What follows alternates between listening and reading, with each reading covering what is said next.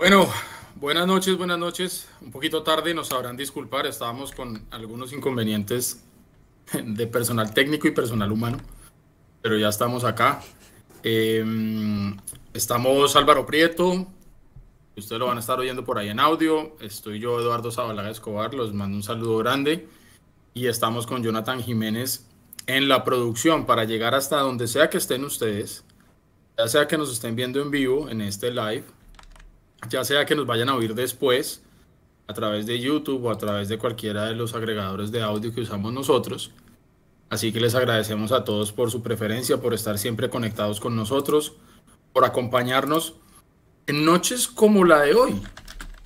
Porque hace 24 horas estábamos terminando eh, o jugando prácticamente todavía el partido en Pereira. Eso, gracias, acabando el primer tiempo más o menos. El partido en Pereira, un partido que analizábamos ayer brevemente en el tercer tiempo y que vamos a darle hoy de pronto un poquito más de, análisis por eh, factores de tiempo, porque ayer estábamos transmitiendo en Bogotá desde el BBC en la calle 74, si no estoy mal. Entonces, por, esas, por esos temas de tiempo, eh, no pudimos hacer de pronto un, tercer tiempo un poquito más largo como, como nos gusta y como estamos acostumbrados. Así que hoy eh, vamos a tratar de, tocar estos temas, los vamos a leer, vamos a acompañarlos y bueno, darle tiempo también a la gente que se vaya conectando. Mientras eso voy saludando a Álvaro Prieto. Alvarito, ¿qué Buenas noches, hermano, ¿cómo va? Hola, buenas noches, Jonathan, Edu. Como siempre, un saludo muy especial a todos los oyentes y televidentes que nos acompañan, especialmente a aquellos que lo hacen desde, desde fuera de Bogotá que no tienen la posibilidad de ver a Millos en vivo siempre y que nos escogen para ser esa compañía y ese medio que les lleva algo de información y algo de opinión. Muchas gracias siempre a todos ustedes, siempre los, los recuerdo con mucho cariño cuando empezamos estos programas, porque para ustedes que también hacemos el esfuerzo y que podamos compartir un rato esta pasión. Sí, fue un partido extraño, porque digamos que yo lo que he visto, bueno, personalmente tengo sentimientos encontrados, pero he visto en hinchas y en grupos, en Twitter, eh, sensación desde los hinchas más extremistas hasta los, más positivos. Hay, hay mucha divergencia en, lo, en los pensamientos. Muchos que dicen que jugamos bien y pues que el, el fútbol trae esto dentro de jugar bien se puede perder. Si con jugar bien bastara, el fútbol sería mucho más fácil, pero no, no basta con jugar bien. Es más, a veces ni siquiera se necesita jugar bien. Se puede ganar si jugando mal. Eh, y nada, digamos que lo, lo, lo, lo, la verdad, la única verdad cierta de apuño es que dependemos de nosotros mismos. Dependemos ganando los dos partidos que siguen, clasificamos sin importar nada más. Eh, evidentemente según los resultados de la próxima fecha se puede pensar en algunas otras combinaciones, pero la realidad es que ganando los últimos pasamos y este grupo pareciera ser que encontrándose hacia el límite logra sacar un poquito más de, de sí mismo y esa es la confianza que tengo, que podamos eh, sacar los resultados, porque creo que yo sí, yo soy del, estoy de la mano, estoy de, parte de los que eh, opinan que el partido ayer no fue del todo mal. Creo que hubo algunos rendimientos individuales que tal vez sí, sí se notaron, sobre todo me parece a mí Ginás.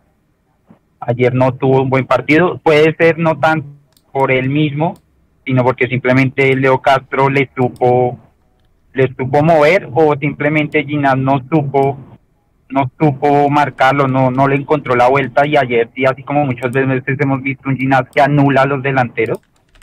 Eh, ayer yo vi un Ginás que definitivamente lo, lo, lo movió, lo, lo hizo ver incómodo, lo hizo ver mal y bueno, eso es también parte del fútbol, para eso se prepara rival también.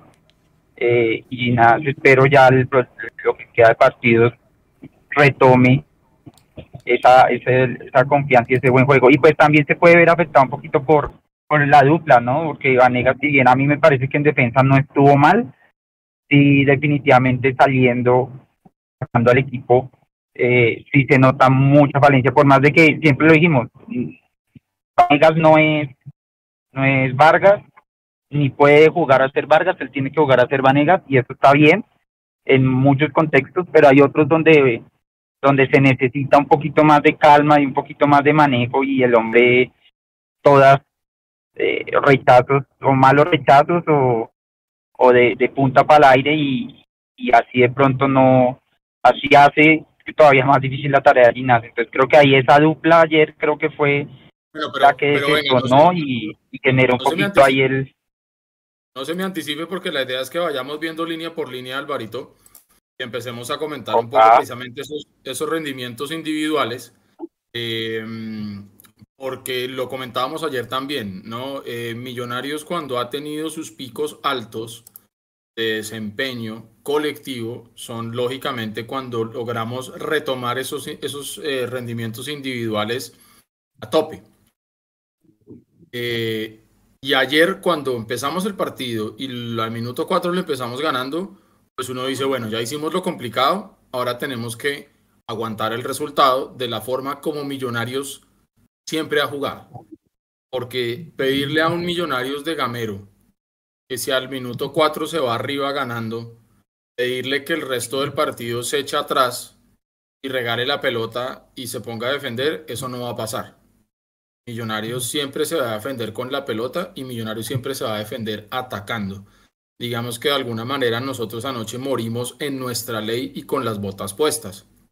Entonces, eh, porque también digamos que yo también eh, leía y oía, como decía Álvaro, eh, redes incendiadas diciendo que ya no tenemos nada, acabando con todos los jugadores.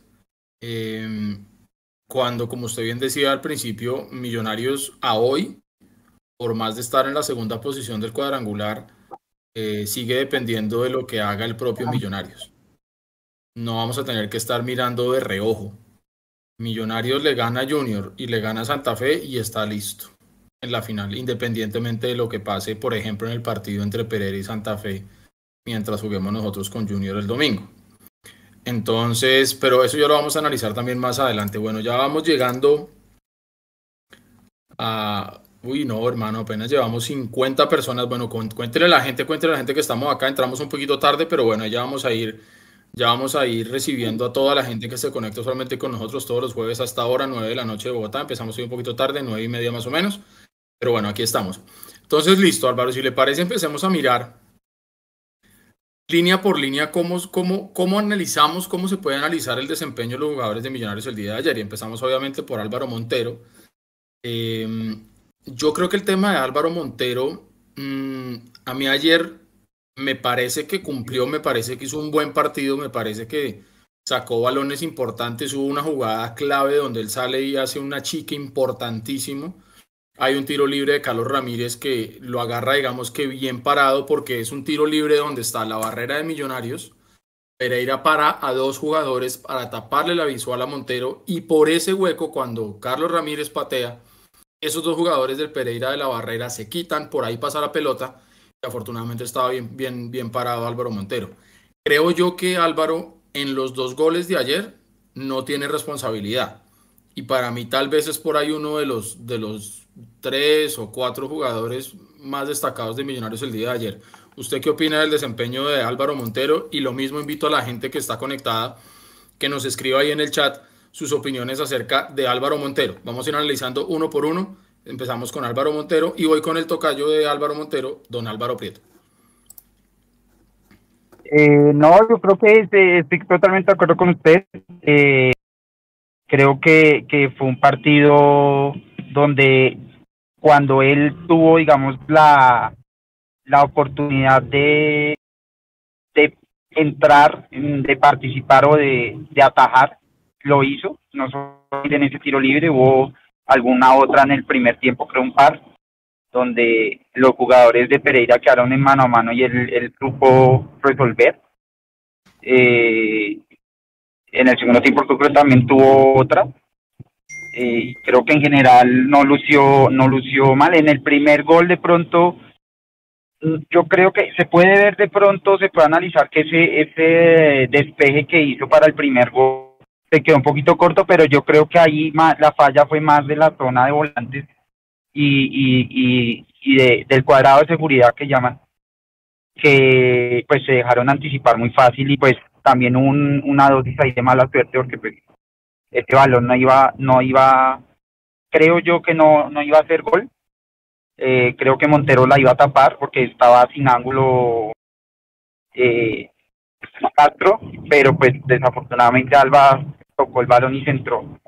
Eh, entonces yo creo que sí, a nivel general Montero tuvo un buen partido y podría estar dentro de al menos un top 4, top 3 inclusive. Bueno, bien, le damos a la gente que ya empezó también a opinar por ahí. Edwin Hernández dice Montero no tuvo un gran partido, pero salvó unas cuantas ocasiones y termina rematando diciendo que la defensa de Millonarios ayer deja más dudas que certezas. Juan David Sierra dice Montero cuando fue exigido respondió. Eh, Iván me manda un saludo. Buenas noches, Iván. ¿Qué más? Eh, bueno, más o menos eso es lo que están diciendo de Álvaro Montero por ahora. Pasemos a la línea de cuatro y empecemos por el lado de Bertel. A mí Bertel es uno de esos jugadores de Millonarios que me parece que ha venido teniendo un comportamiento regular. Y cuando digo comportamiento regular, entiéndase no regular de malo, no regular de más o menos, sino regular de estable. Me parece que es un jugador que, que ha venido creciendo en Millonarios. Mm, y ayer, creo yo, por lo que pude ver del partido, por el lado de Omar, Omar Bertel no sufrimos tanto como si sufrimos por el lado de Alba y ya vamos a ir para allá. Pero creo yo que Omar es un jugador que me parece que físicamente es de los que más enteros está, precisamente porque esa posición en la que él está le implica tener que estar subiendo y bajando constantemente.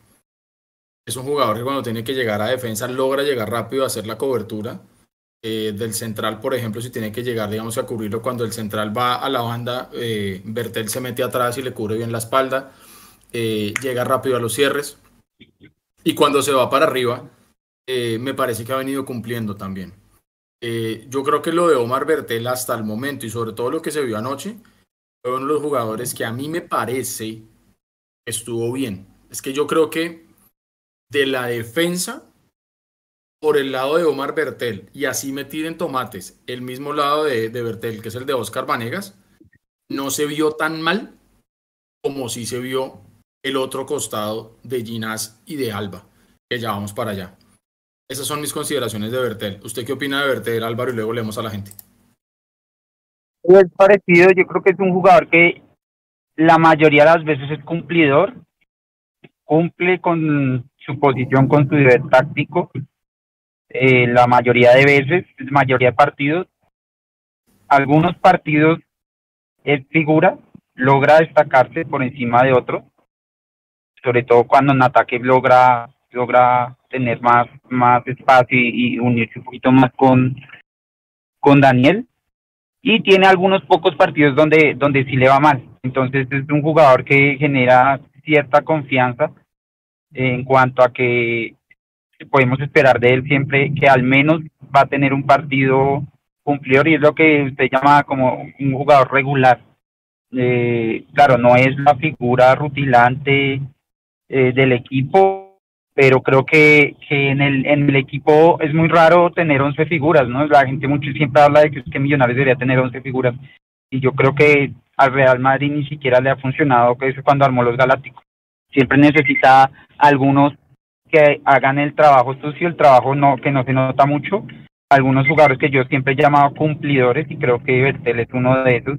Y yo creo que por ese lado estamos eh, normalmente tranquilos. Y anoche fue un partido donde creo que también no, por ese lado no, no, no se tuvo mayor, mayor tema. De hecho, sí, no, de ninguno de los dos goles vino, vino por ese lado y las llegadas creo que ninguna hubo una evidente falta de marca de, de Bertel. De pronto en ataque no fue muy tan claro como otros partidos, pero bueno, eso tal vez es su segunda función, ¿no? Lo principal que es dar un poquito de marca atrás, la, la hace bien. De acuerdo, de acuerdo.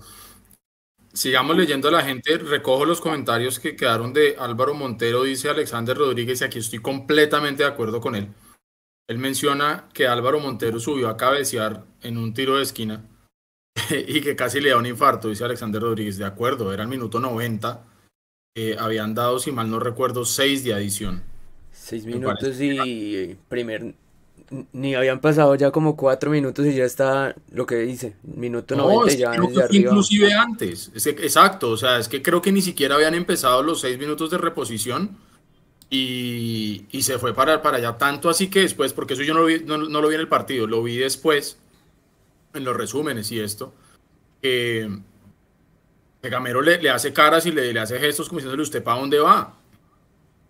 Creo yo que de pronto fue como lo único, fue presa del desespero tal vez lo chistoso es que hubo, hubo un tiro de esquina después como al minuto 95 y a ese sí no subió.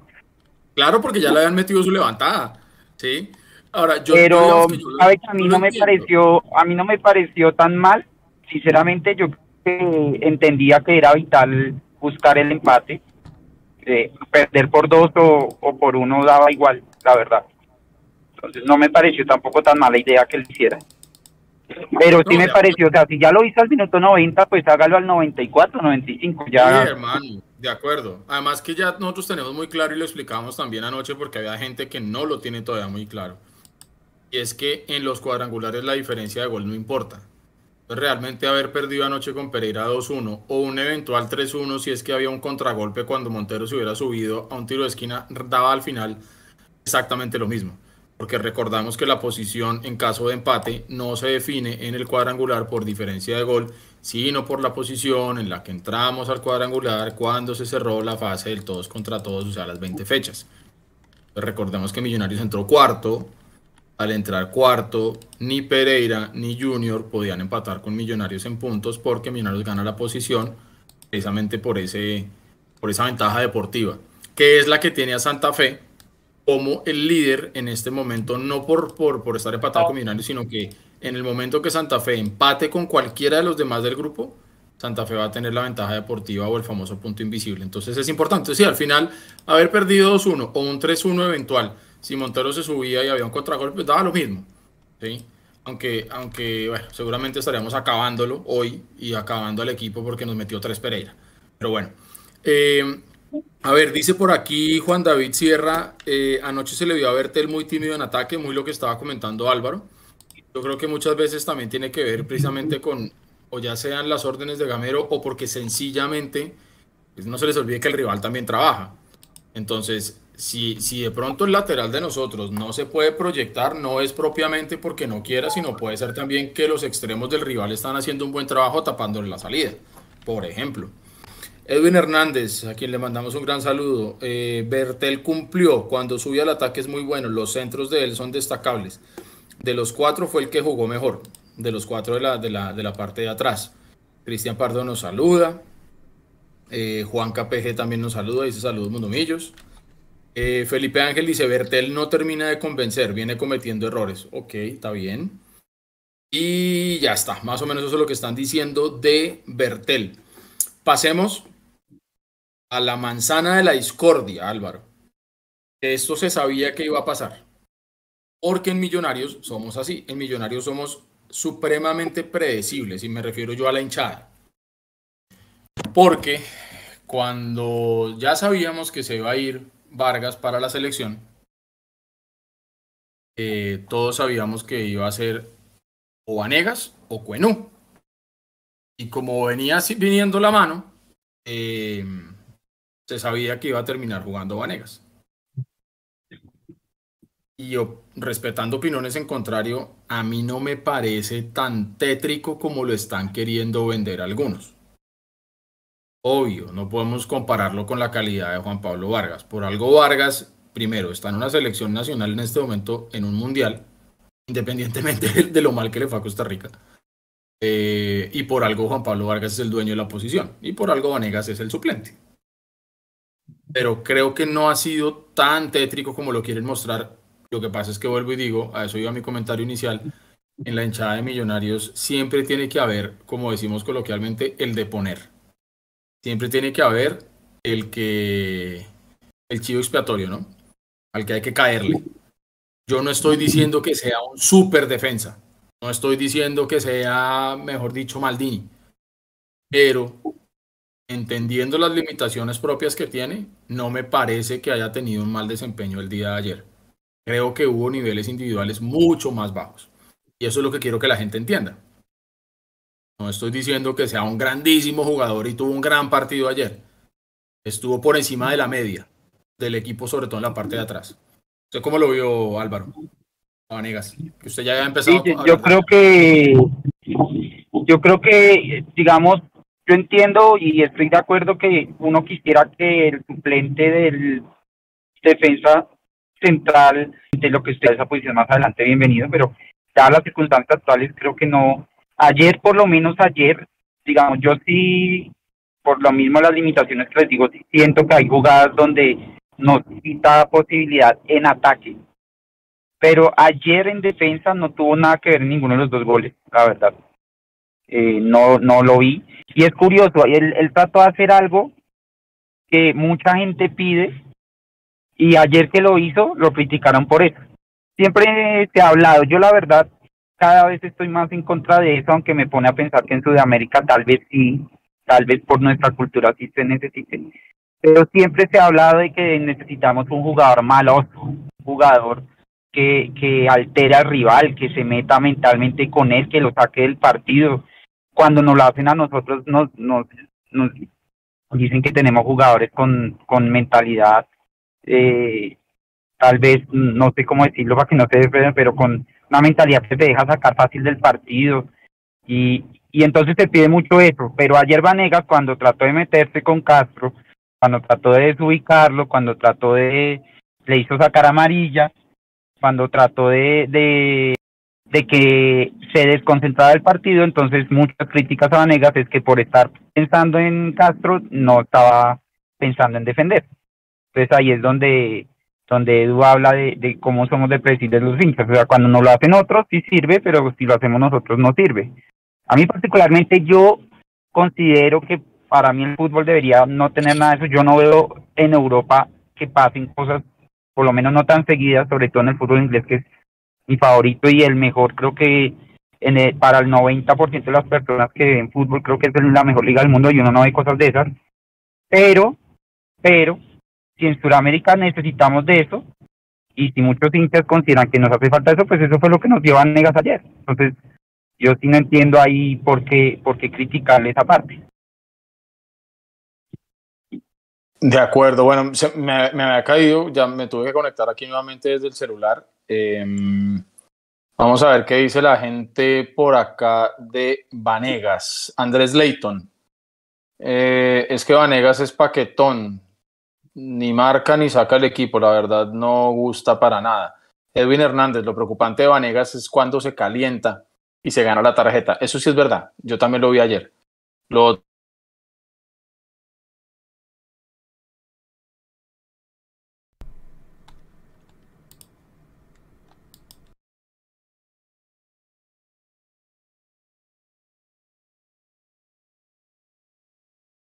Sí, sí, digamos que ese es un tema de, de, que la tarjeta y, la calentada, pero miren que ayer se la sacaron temprano y la supo manejar, no estuvo ni cerca de, de, estar en la roja, lo mismo Larry, que dicho sea de paso aclarar que él, él completó su quinta amarilla y tiene una fecha de suspensión, pero al estar Vargas en la selección, eh, no va a tener que pagarla si así lo, lo, lo quiere el profe Gamero. Y eh, si se nos dan las cosas, yo todavía creo en que se pueden dar, creo que tenemos cómo. Eh, hay que ir para partido a partido, pero en el eventual e hipotético caso que vayamos a una final y vuelva Vargas, no es que eh, Vázquez tenga que pagar fecha. Eh, ya Mechu nos explicaba y ahí creo que, que publicó el artículo que apareció en el reglamento donde en las finales las, las suspensiones por acumulación de tarjetas no cuentan. Entonces creo que va a ser importante eh, eso, que, que Vázquez pueda seguir jugando y eh, importante pues que los otros jugadores que están con cuatro como, como Alba o como Daniel no, no se acumulen porque ahí sí no sé hasta cuándo irá la concentración de la sub-20, que eso nos habilita otros dos cupos, pero es así no hasta la final. Así creo que va, que si no estoy mal hasta la hasta el fin de semana próximo. Entonces ahí hay que tener cuidado. No sé si Edu ya volvió. Sí, aquí estoy. Siga Edu. Sí, no, estoy, estoy con un internet de la B, sabrán disculpar ustedes hoy, pero está supremamente inestable esto por acá, tanto el celular como, como el de la casa. Eh, bueno, la gente sigue diciendo en el chat, Julián Bayona, Vanegas para mí es muy lento y no tiene técnica. Había uno que estaba leyendo cuando se me cayó, voy a, voy a tratar de regresar, que hablaba de eh, lo que no tiene Vanegas, que sí tiene Vargas, que es la salida en limpio del equipo. Eso está clarísimo. Eso está clarísimo pero es que son dos jugadores completamente diferentes, pero Millonarios efectivamente, para mí también, pierde muchísimo en salida limpia, en esa salida de cuando la pelota no va a pasar por los volantes de Millonarios, sino que quiere pasar de defensa a ataque directamente, esa salida que hace Juan Pablo Vargas directa buscando el 9 o directa buscando alguno de los extremos, es una salida limpia que efectivamente Vanegas no tiene. O incluso cuando Vargas quiere salir jugando con la pelotica en el piso, con Larry o con Pereira, pues aparentemente esa es una, una, habilidad que no tiene Vanegas. Em, digamos que yo creo que en este momento, y lo decíamos anoche en el, en el live, en el tercer tiempo, perdón, em, esto es lo que tenemos. Sabíamos que íbamos a llegar a estas alturas del campeonato con estos jugadores ¿Hace cuánto sabíamos que Vargas se iba a ir para el Mundial con Costa Rica? Hace mucho tiempo. Entonces yo creo que también tendríamos que hacer ya un ejercicio nosotros de, entender que esto ya se veía venir y esto ya estaba pasando desde hace mucho tiempo. Eh, y vuelvo y lo digo, acá yo no estoy para lavarle la cara a nadie, porque yo no conozco a ninguno de los jugadores de Millonarios, eh, ni, ni, ni me interesa, digamos, que vender humo ni decir cosas que no son. Em, Andrés Leighton nos dice en el chat, ese Vanegas hace ver mal a Ginás y eso que Ginás en los cuadrangulares viene jugando mal. Ya vamos para el tema de Ginás porque efectivamente anoche creo que sí tuvimos cositas por ahí. Nos saluda Rafael Alejandro Cabra. Juan T dice se dio un resultado normal. El local era el Pereira. Por eso la importancia de ganar los partidos de local. Estamos completamente de acuerdo. El problema es que Millonarios em, empató con Santa Fe en la primera fecha siendo local y cuadró caja con, con el triunfo en Barranquilla. El problema es que Santa Fe anoche ganó en Barranquilla también. Ese, ese, es el problema. Eso es lo que tiene ahorita el cuadrangular como está, es así. Eh, Alexander Rodríguez dice, lo que no me gustó de Vanegas fue esa amarilla tan innecesaria por estar buscando a Leo Castro. De acuerdo, alguien más lo decía antes, eh, que se deja calentar mucho. Y también dice por aquí Julián Fernando Cala, dice Vanegas es aparatoso y muy limitado con el balón en los pies. No se le niega el esfuerzo y los cojones que le mete, de acuerdo. A los centrales le sigue costando cuando el rival juega con dos delanteros preocupante, dice Juan David Sierra. Es cierto, eso no solamente lo, vivimos con Pereira, lo vivimos también con Medellín. Iván Moreno Martínez, Pereira gana o empata, Millos le gana al Junior, le empatamos a Santa Fe y listo, vamos a la final. De acuerdo. Millonarios tiene que hacer lo suyo. Y ya está. Ahora, esto es un escenario distinto el que está planteando aquí Iván Moreno. Bueno, pasemos a Andrés Ginas al mono Ginás. Que creo yo que anoche sí tuvo un partido bien discreto el mono Ginás. Como lo decíamos hace un momento, esa banda derecha de Ginás y Alba anoche estuvo un poquito complicada. Y si le parece, Alvarito, para, para que no nos vayamos tan largo, hablemos en uno solo de los dos, tanto de Andrés Ginás como de Alba. Yo creo que la calidad que tiene Ginás no se discute. Todos sabemos el gran jugador de, fútbol que es. Anoche tuvo una mala noche y ya está. Y lo de Alba, Alba para mí había venido subiendo el nivel, pero también tuvo una noche muy desafortunada, donde es responsable de los dos goles. En el primero, porque no solamente porque termine desviando la pelota, ¿sí? no es eso. Montero trata de salir, de rechazar pero hace un pase realmente buscando a Alba. Alba no puede dominar la pelota. Se la gana Pereira. Y arranca el Pereira a atacar a Millonarios. Llega Alba, trata de hacer el cierre. La pelota de Leonardo Castro, que para mi gusto estuvo buscando casi que un centro, termina metiéndola en, valla propia Alba. eso son cuestiones de mala suerte también en el fútbol. O sea, esas cosas pasan. Realmente a mí el pecado de Alba no es tanto el autogol, sino haber perdido la pelota arriba. Ahí es donde está. Y en el segundo, en el segundo lo mismo. En el segundo él estuvo comprometido también ahí. Entonces, bueno, Álvaro, sus consideraciones de Ginás, que ya había empezado usted a comentar del tema también, y de Alba, porfa. Y vamos leyendo también a la gente que nos escriban ahí sus consideraciones del desempeño de Ginás y Alba, del Alvarillo. Sí, definitivamente tuvieron una mala noche. Para mí, la verdad, Ginás más mal.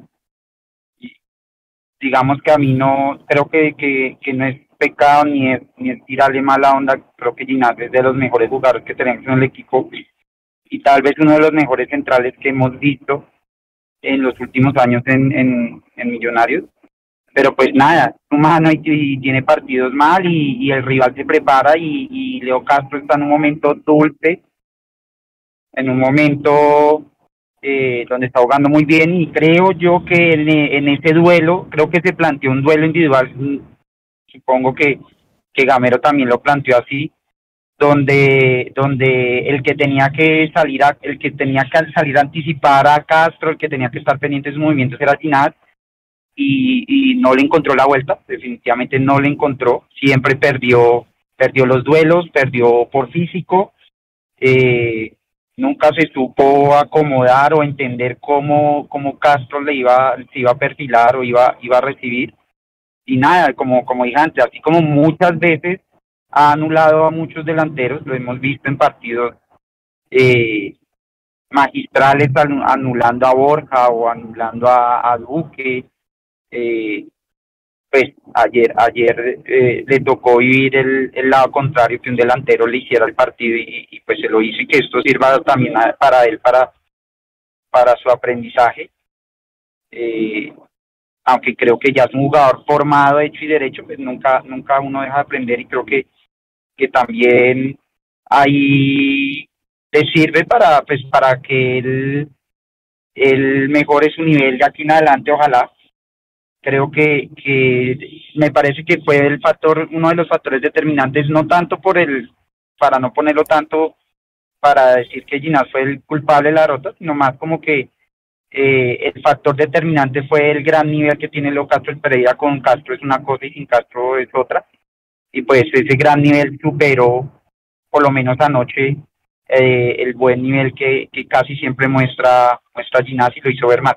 Y Alba, pues lo que, lo que su merced dice, ya eh, en esa tándem con, con, con, por ese lado de derecho, eh, se vio mal en la jugada de gol, pues tuvo que ver en ese rebote y pues desafortunadamente el otro gol, el segundo gol creo que es el que habilita. Eh, el que habilita, sí señor, tal cual. Digamos que, que al estar involucrado en las dos opciones, pues eh, sale, sale dentro de los notados como como con un partido regular, irregular esta vez sí en el sentido de, de, malo, por decirlo así.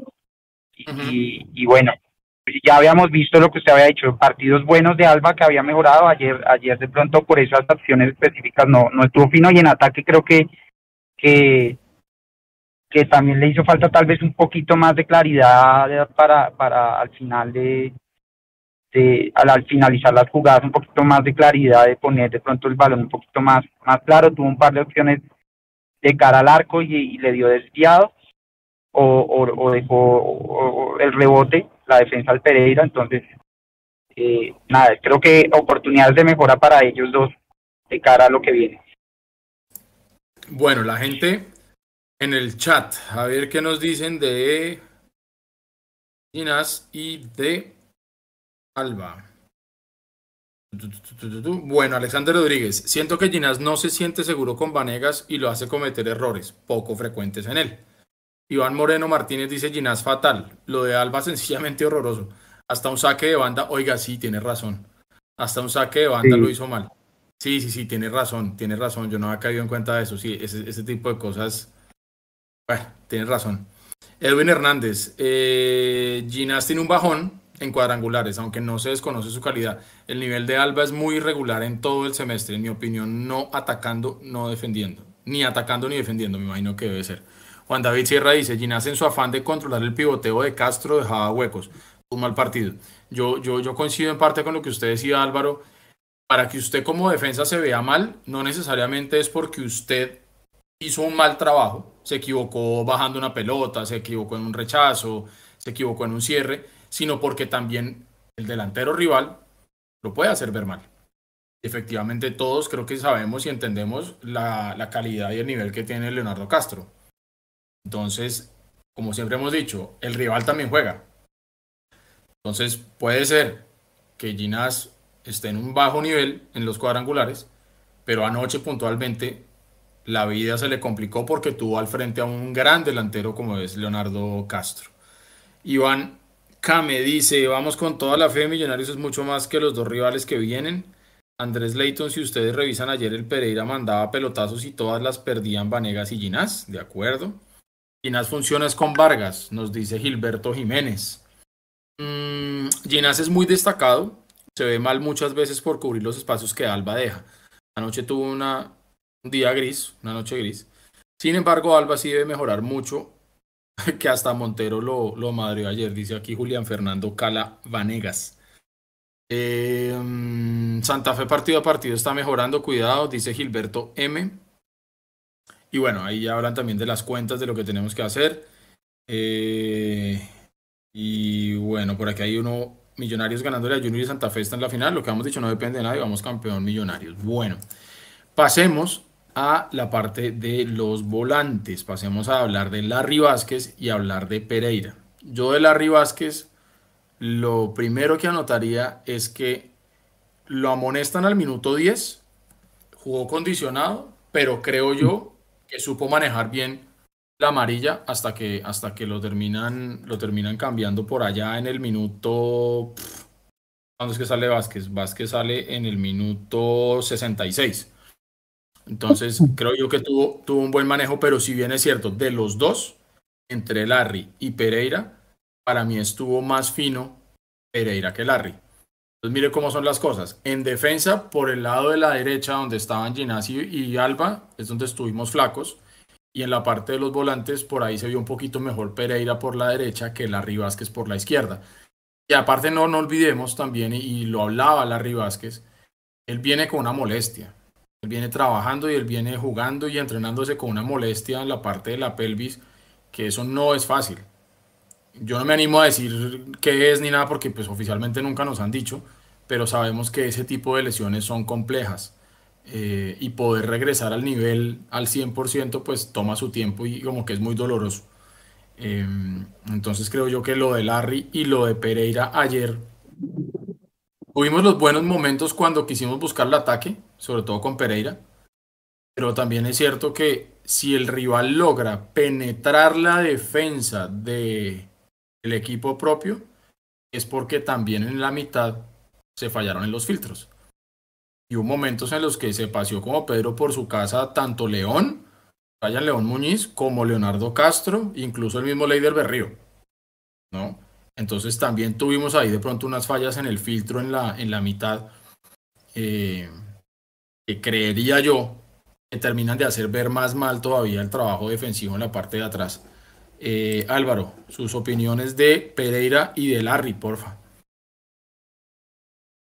Muy, muy de acuerdo en gran parte con lo que me decía. Me parece, yo no sé si es tu gestión que uno tiene que sabe que, que, que Vázquez tiene esa lesión pero yo, yo sí lo noto, lo noto como forzando, como forzando, como jugando con, con algo de dolor.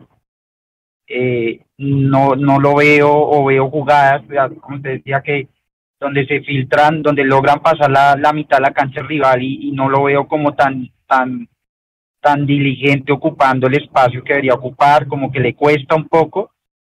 Pensa se le nota mucho más que en ataque. Y es curioso porque nosotros ayer, cuando el Pereira nos atacaba un poco, eh, digamos que si bien no era el peligro inminente, sí, sí sentíamos, eh, y apenas Pereira se puso adelante, ya es como el, respeto y el, el la, la, por decirlo así, la fama que tiene del buen juego, el juego, el juego, para no llamarlo bien, el tipo de juego de millos que prefieren, en vez de seguir explorando nuestras debilidades, guardarse un poco y entregarnos el balón y, la verdad si no es por por chipi chipi, ¿qué le dicen? Castillo, eh, si, no es por el, si no es por el arquero yo creo que al menos el empate hubiéramos sacado. Y en ataque no se nota tanto ese, ese juego como portado de base. Creo que en ataque él, ahí es donde él de pronto se asocia mejor, se ubica mejor pero cuando le toca pasar a modo defensivo, yo siento que él, le está costando. No sé si es más un tema de él eh, o un tema de, de, que pues está, está votando eh, y, pues de, aplaudir y todo, pero pues ahí hay que saberse medir qué tanto forzar, qué tanto esperar. Yo imagino que son partidos clave y él no se los querrá perder. Eh, y, y si siento ahí que de pronto ayer se notó un poquito de y Pereira me parece ayer estuvo un partido relativamente bueno, o sea, no lo vi como en otros partidos donde con el balón se pelea, donde, donde hace malas entregas, donde eh, no, no recupera. Creo que ayer, fue un partido de él, no, no figura, pero sí, sí creo que cumpliendo. Eh, pero pues sí en esa faceta defensiva comparte responsabilidad en ese cuadrado. Mejor dicho, es que todo el cuadrado de seguridad, creo que ayer, sobre todo en el primer tiempo, eh, en esos goles, creo que eh, están comprometidos casi los cuatro, un poco más Alba. Eh, unos con mayor o menor medida, pero creo que ese cuadrado de seguridad ayer no se vio tan sólido como, como en otras ocasiones. Sí, de acuerdo, de acuerdo. Es que si nos ponemos a mirar, por ejemplo, la, labor que tiene el tanto Larry como Pereira no es solamente servir de filtro, sino también sacar al equipo. ¿Ya? Y eh, si ellos no están finos, si no ayudan a llevar la pelota, ya sea a Maca o a Gómez o al mismo Daniel Ruiz, digamos que no generamos en ataque y también estamos flacos entonces en la parte de atrás, en la parte de defensa. Y ahí digamos que es, es complicado el tema. La gente, la gente que dice, eh, Natalia Martínez dice, estoy trabajando. Gran abrazo para Natalia que está trabajando y aquí está aguantando los trapos con nosotros. Estoy trabajando, pero los escucho y me meto a la conversación. Y en esa noche tuvo un mal partido y también en el clásico pasado. Pero, dice así, con Junior en Barranquilla y con Pereira en Bogotá fue clave. Es verdad, es verdad. Es que eh, nosotros a veces nos quedamos únicamente con el desempeño del último partido y se nos olvida rápidamente lo que pasó en partidos anteriores. Es cierto, lo hemos venido diciendo desde hace rato. El hincha de Millonarios, yo no sé si será el hincha de Millonarios, lo que pasa es que yo soy hincha de este equipo y es el único el que yo miro y, me estreso pero no sé si el resto de los, de los hinchas del resto de los equipos del mundo tengan la memoria tan corta como la tenemos nosotros, pero es cierto. Juan T dice, el torneo de fútbol profesional en Colombia es mediocre, pero toca verlo porque gana el menos, gana el menos malo, fútbol muy lento. Em, Amanda Rojas, buenas noches. El suplente nunca es mejor que el titular. Obviamente, estamos de acuerdo. Alexander Rodríguez, muchos buscamos la falla en Millos, pero es una realidad que Pereira hizo ver mal el equipo. Eso es muy cierto. Eso es muy cierto. Es decir, nosotros obviamente hablamos desde la orilla de Millonarios, porque es lo que nos corresponde y es el equipo del que somos hinchas y el partidario de, de ese equipo. Pero, lo decíamos también al principio, el rival también trabaja, entrena y se prepara para ganar y para hacerle la vida imposible al que sea. Pues anoche no solamente nosotros nos vimos mal por nuestras propias limitaciones, sino que el Pereira también hizo un muy buen trabajo. Y lo, y lo decía Mecho. Mecho lo decía ayer. Perdimos bien con un Pereira que supo aprovechar.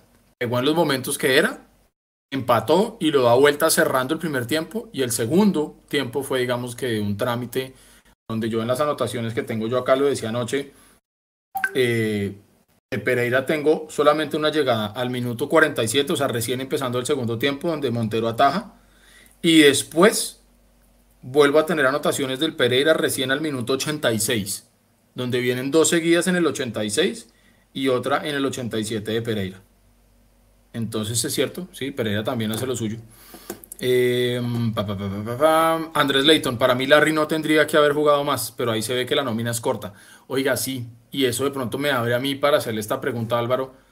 De la nómina que estaba ayer, la nómina que estaba disponible como suplencia y entendiendo que Gamero tenía que salir a buscar el, por lo menos el empate, eh, Juan Carlos Pereira, Juan Camilo Pereira está borrado, ¿no? borrado, borrado. O sea, estuvo en, en, los suplentes, pero borrado. Yo no sé si, si, qué pensar con el tema de, de Juan Camilo García, Álvaro. ¿Usted qué opina? No jugó, no jugó, pero son esas opciones que cuando decimos, bueno, eh, Larry está medio lesionado, lo que sea, pero de los jugadores de campo de mitad hacia arriba, entró Cataño por Larry Vázquez, entró Luis Carlos Ruiz por, por Jader, entró Erazo por Daniel Ruiz y se quedó sentado Juan Camilo García. Y bueno, y de atrás Cueno y Perlaza y eso, por eso digo de la mitad hacia arriba. Pero lo de Juan Camilo García, desde hace rato, ¿no, Álvaro? él, jugó, cuando jugó el último partido, entró contra Pereira, tal vez. Él entró faltando como 10 minutos, que creo que lo hizo relativamente bien después de, del, de ese clásico donde resultó crucificado. Eh, pero sí es cierto, digamos, lo mismo pasa parecido un poco con el tema de Vanegas, que uno espera que la suplencia, pues, eh, no sea tan radicalmente diferente al titular. Uno sabe que el titular pues tendrá algo más, pero uno sí espera que el suplente pueda entrar y por lo menos eh, pues suplir de cierta manera al, titular. Y creo que el tema con, de, estar de pronto forzando, estamos especulando aquí un poco porque no sabemos si, si siente dolor o no, pero por lo que sabemos, digamos, de la enfermedad y, y ya lo que uno siente y ve en cancha, eh, el, hecho de que tengamos que forzar un poquito a Vázquez eh, surge del tema de no tenerle de pronto un mejor suplente. Y, y sí, la realidad, yo, yo digamos, era de, de los que apoyaba y todavía apoyo mucho a Juan Camilo, pero definitivamente las oportunidades que ha tenido no, no ha destacado, que la última que le dieron me parece que hizo el papel que digo yo de cumplir ese rol de reemplazar eh, pero ya, ya venía, digamos, con pocos puntos. Y bueno, digamos que también por el tipo de juego de Millo, o como se ha dado los resultados, por ejemplo, contra Pereira creo que no, no lo necesitábamos, más allá de, de, de pronto de que, del tema de Vázquez, creo que en ningún momento del partido lo necesitábamos porque cuando ya lo pasamos a perder, eh, que creo, creo que cuando, cuando lo íbamos ganando, eh, el gol del empate viene de un error, de un error, un error y una mala suerte.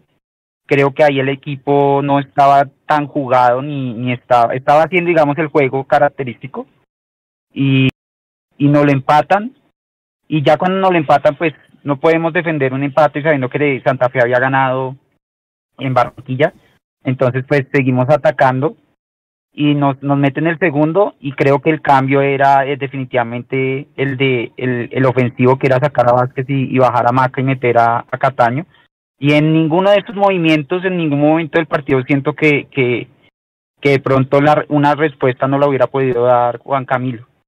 Entonces también también en ese sentido ha, ha tal vez bueno, no sé si llamarlo mala suerte. La suerte es oportunidad y preparación y cuando ha tenido la oportunidad tal vez no ha estado preparado y ahorita que está de pronto preparado, pues no, no, no le surge la oportunidad. Entonces, pues nada que hacer ahí. Ahí él tendrá que evaluar si de pronto y, y Millonarios también, si tal vez, como siempre lo hemos dicho, préstamos en este tipo de jugadores creo que están mora de hacer millos para que los jugadores puedan tener minutos, ganar experiencia y de pronto venir mejor preparados a jugar aquí. Dice Edwin Hernández, siento que a Larry lo condicionó un poco la tarjeta amarilla que le sacan en el primer tiempo. Estoy con Edu Pereira, jugó mejor que Larry. Elmer Bravo dice, le ganaron toda la noche la espalda a Larry y Pereira. Los jugadores del Pereira no podían, no podían controlar a los jugadores del Pereira, me imagino que lo que quería decir. Eh, Chris Milk Brother 1983, Pereira Larry ha sido lo más sobresaliente en los últimos partidos, pero la noche de ayer no fue la mejor mérito del rival, pero también exceso de confianza. Ginás desde selección bajo nivel. Bueno, ese es otro, otro de, esos, comentarios que, que vimos bastante, veces, bastantes veces. Andrés Leighton sí jugó con Pereira 10 minutos, pero el partido ya estaba resuelto. Hablando de García. García no muestra mucho. Lástima Cleaver, porque ese pelado sí pintaba bien. Eh, Rivaldo José Silvera, el domingo se define todo ese empate y Santa Fe gana. Mm, ok. Andrés Suárez. En el clásico se va a definir el finalista. Ojalá sea la noche de Millos. Saludos desde New Jersey. Andrés Suárez, que siempre está con nosotros también. Julio Silva, Santa Fe pierde con Pereira. es el que, falta, el que le falta por perder. Bueno, y le damos la bienvenida a Mundo Millos, a un nuevo compañero, un nuevo integrante de este bus de Mundo Millos junto con ustedes. Eh, Pablo Salgado se acaba de unir a este Mundo Millos Live número 163. Pablo, hermano, buenas noches, bienvenido. ¿Cómo va todo?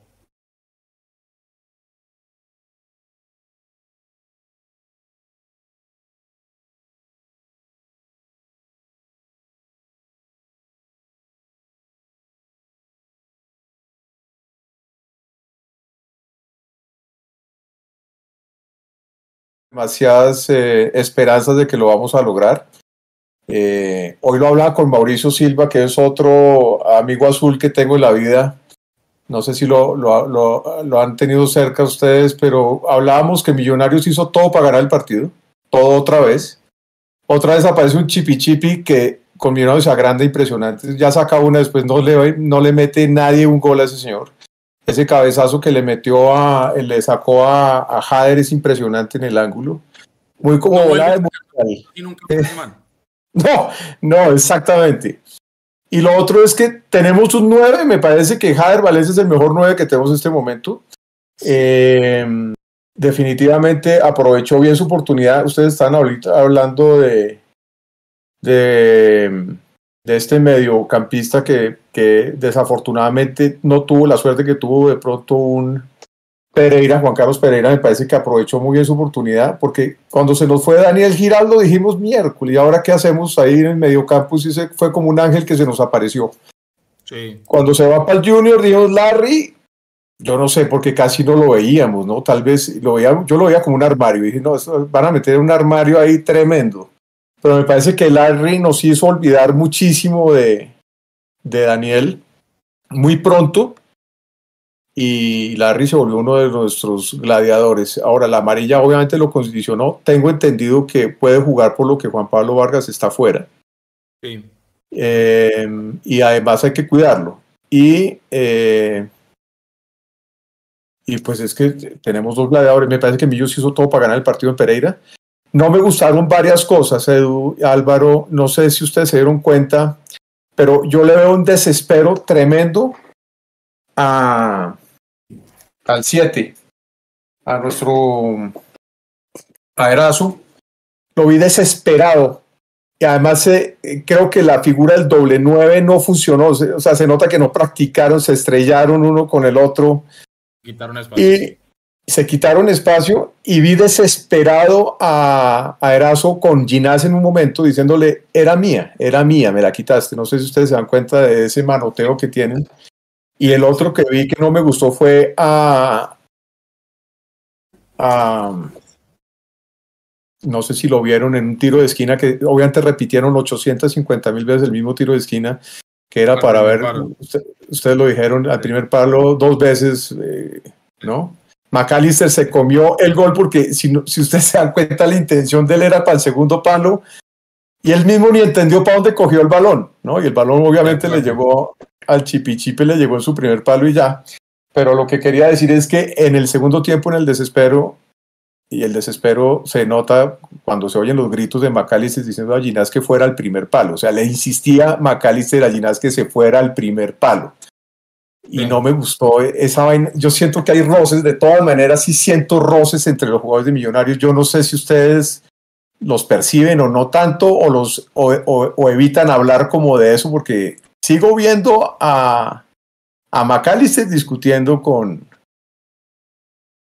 con em, pues con Ginás lo vi horrible, o sea, es que se oía además el grito de, de, desespero de McAllister diciendo Ginás al primer palo, al primero, al Ginás, Ginás. Sí, bolas. y esa vaina me dejó mierda. Pero, o sea, a mí, a mí, en el fondo, eso me indica que están vivos, por lo menos. Y que les corre sangre por las venas. Porque mire que justo eso le criticaban estos días, ayer, a la selección argentina, cuando en algún momento eh, dicen inclusive van perdiendo y que no se están ni siquiera mirando y ni siquiera se están hablando entre ellos. Es como que estaban tan desconectados los argentinos de lo que les estaba pasando que ni siquiera se daba como para meterse un putazo. Los nuestros por lo menos están, se están tratando de decir, oiga, estamos vivos y, y, y métale, hermano, muévase. Ahora, hay que ver que también puede recibir un grito X o Y jugador. Porque si a mí me mete un grito maca y yo estoy ansioso y toteado del susto, pues me termino de caer. Pero eso por lo menos me indica que, ah, que, que están vivos. Pero es cierto, o sea, yo creo que Millonarios empieza ganando el partido, que era lo que decíamos ahora, lo hace lo más difícil que hasta el minuto 4, irse arriba de visitante en Pereira. Y listo, ya, se va el fantasma de decir, listo. Hasta ese momento Pereira estaba cagado el susto. Millonarios aprovechó, le llegó el gol rapidito y ¿sabe qué pasa con Millo? Se relaja demasiado, le da confianza al otro equipo, le da confianza.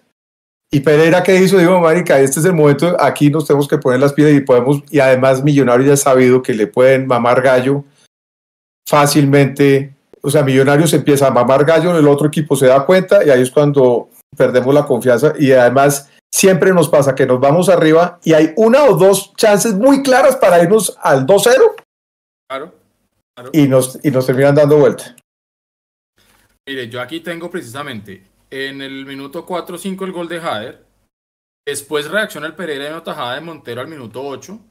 Pero ya después de nuevo prácticamente todo es de Millonarios. Eh, al minuto 15 de un cabezazo de Maca. Ah, bueno, el que estamos hablando ahorita, la jugada preparada del cabezazo al primer palo de Jader Valencia que le cae a Maca y Maca no logra definir bien. Eh, que esa es la jugada que entiendo yo querían hacer. Listo, ya está, la hicieron.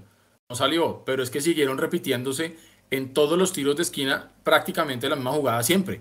Ya no había sorpresa. Pues tampoco, eh, exactamente, pues tampoco. Eh, Aquí tengo otra del al 21.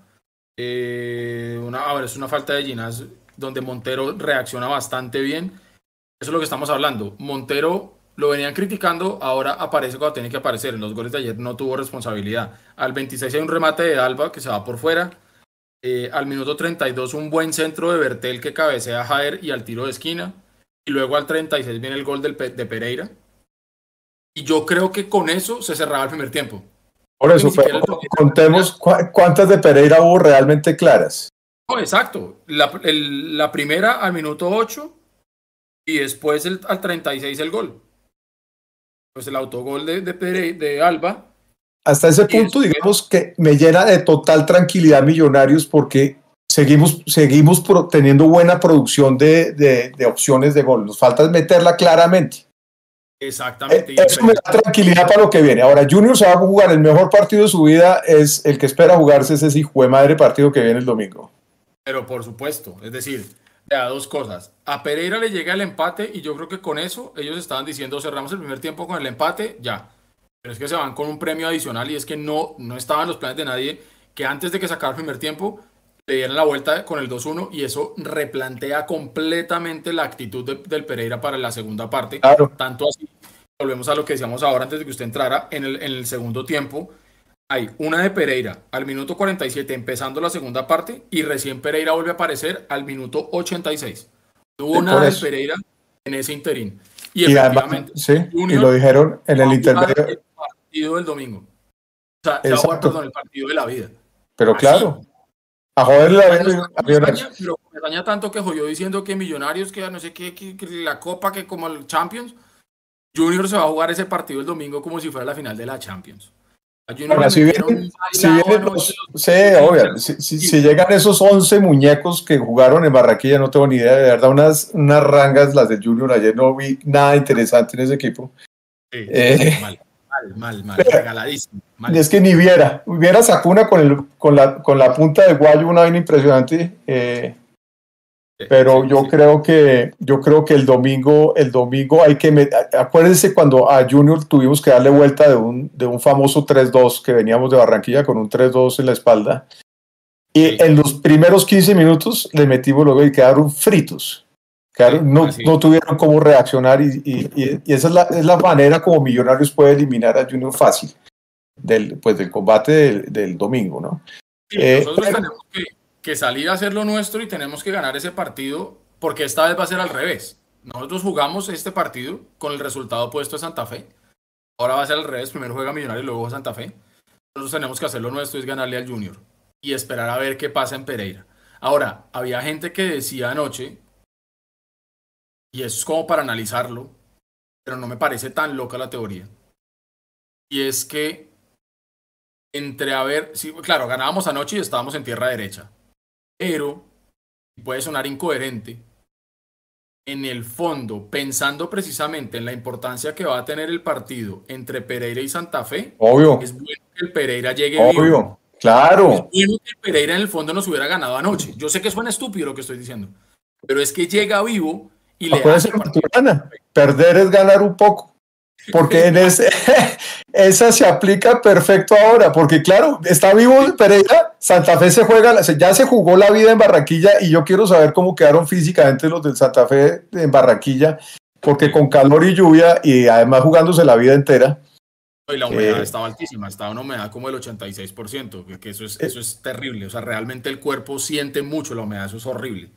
Seguramente. Quiero saber cómo les va a ir a los dos. Pereira tiene, no juega Castro, ¿no? Le pusieron la quinta amarilla contra Millonarios. Entonces, eh, no, creería que no, déjame, vamos a revisar a ver. Revisemos eso, pero, estoy casi seguro que no va Castro, pero ojalá vaya, porque hay que meterle, hay que, ese partido ojalá se quiten puntos.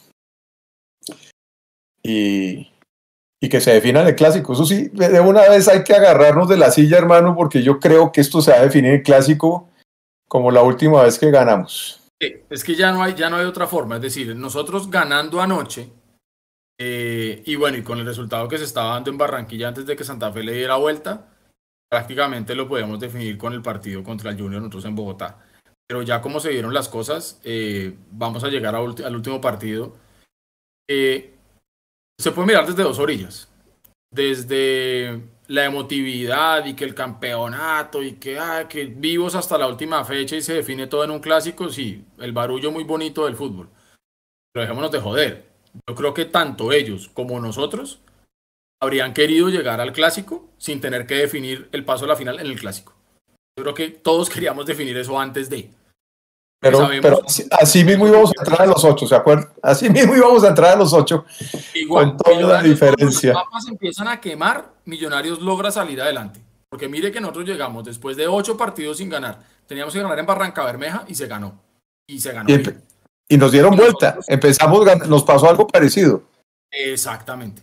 Y nosotros también, y ojo que esto no es arrogancia, sino simplemente es que nosotros ya sabemos cómo jugar instancias definitivas con Santa Fe con la, la hinchada de Santa Fe siendo visitante Millonarios. Ya sabemos cómo se hace. Entonces vamos a ver qué pasa. Pero como yo decía anoche, primero tenemos que pensar en el partido del domingo con Junior. Porque de ese partido con Junior va a depender si realmente el clásico es relevante o ya no lo es. Ah, no, hay que ganar. Nosotros tenemos que hacer la tarea con Junior, ganarle a Junior y esperar qué pasa con Pereira y Santa Fe. Eh, yo no sé ahí sí qué sería mejor, si que empate Santa Fe y Pereira, que gane el Pereira, no sé qué sería mejor. Pereira cierra en Barranquilla. Claro, pues es que es que Junior, Junior, uno no sabe si Junior está muerto o no. O sea, Junior puede estar muerto para todos, pero con Millonarios siempre se va a jugar la vida. sí, eso sí, eso siempre ha sido así. yo vi el partido de, Junior Santa Fe y qué que, vergüenza ese Junior. O sea, no en vano la gente, la poca gente que fue a Barranquilla anoche salió muy molesta con el equipo. Porque usted puede perder. En el fútbol usted gana, pierde o empata. Pero hay formas. Y creo yo que la forma como pierde Santa eh, perdón, Junior anoche. Por favor, iba perdiendo 1-0, de verdad, con unos personajes que no estaban moviendo. Le dieron vuelta a ese marcador y de todas maneras pierden 3-2. Sí, no, nada que ver. Nada que ver, sí. Oiga, venga, y para ir terminando ya el ejercicio que estábamos haciendo, ya pasemos a hablar entonces de los, de los últimos jugadores de Millonarios en la parte de arriba. Lo que fue el desempeño de anoche de Andrés Gómez, de Macalister Silva, de Daniel Ruiz, y de una vez metamos ahí a Jader Valencia. Yo empiezo por el último que acabo de mencionar, Jader Valencia. Para mí, Jader Valencia ayer, de los mejores jugadores que tuvo Millonarios en el terreno de juego. Pero totalmente de acuerdo. Supo definir muy bien la habilitación que le da Andrés Gómez. Luego tuvo el cabezazo ese que estábamos mencionando, que voló este señor Chipi Chipi Castillo, eh, que no, lo que decimos, nunca vas en la vida a volver a tener una tajada como esas.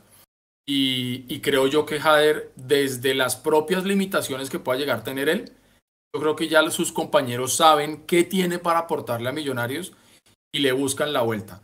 Para mí lo de Jader anoche estuvo muy bien y sobre todo lo hace ver para mí bien el hecho de la forma como entra Luis Carlos Ruiz, que definitivamente anoche no dio pie con bola. No, y pensé que iba a decir porque ya le tiene la etiqueta de amuleto y eso ya entradita la gente dijo que entró el amuleto. hasta ya, hasta anoche me di cuenta que en el Pereira también tienen uno que le dicen el amuleto, entonces ya ese, ah, ese, Ya, ya se quemó, pero usted vio el gol de Jader que de, le pega de una y se lo mete por entre las patas al arquero. Sí, sí, sí, sí, No, la definición es una muy buena definición. ¿Entiendes? O sea. Y es el que tiene que cobrar los penaltis, hermano. Yo creo que Erazo está de salida. Yo creo que él no, él no, tiene, él no tiene más vida en Millonarios, estamos de acuerdo. Yo creo que ahí no hay nada que hacer.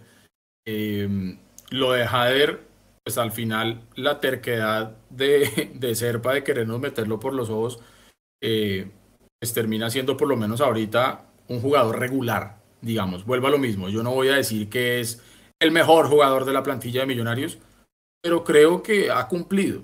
Lo que pasa es que, claro, nosotros sí tenemos que exigir mejores cosas para lo que se viene el año que viene con, con Copa Libertadores, pero eso será de otro momento.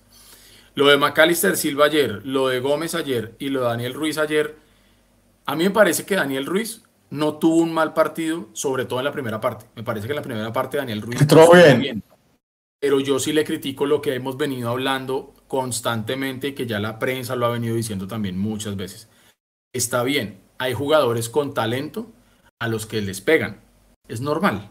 Por ejemplo, hoy estaba oyendo ahorita hace un rato análisis del partido de Brasil. Eh, de las 12 faltas que le hicieron a Brasil, 9 se las cometieron a Neymar. Entonces uno dice, listo, el jugador de talento seguramente es el que el rival busca patearlo. A Daniel lo patean. Pero es que Daniel, aparte que lo patean, hermano, hace todo un show que hace que pierda la seriedad. Yo no sé si las patadas son, son tan fuertes como para que haga todo ese show, pero eso, eso le quita un poquito de seriedad al Dale. Se sale del partido con, con se está saliendo del partido con toda. Ya no volvió a ser desequilibrante. Me parece que. Y otra cosa que yo lo he analizado desde que fue papá. Yo soy papá de cuatro. Yo soy papá de cuatro. Entonces, yo sé, y niñas, yo lo tuve niñas. O sea, mis hijas ah, desde chiquita dicen que el mejor equipo del mundo es Billonarios y lo tienen clarísimo, ¿no? Y hay una historia muy chistosa, le dije a mis hijas, jugaba Colombia-Argentina y les dije, bueno, ¿quién va a ganar Colombia o Argentina? Y dijeron Millos. O sea, ellas hasta en ese escenario dicen que Millos va a ganar. Pero lo que quiero decir es que siendo papá, me parece que eso lo pudo haber afectado un poquito y sacarlo un poquito como del tema futbolístico, porque no le encuentro otra explicación como decía Galero, futbolístico seguramente que no son dos problemas.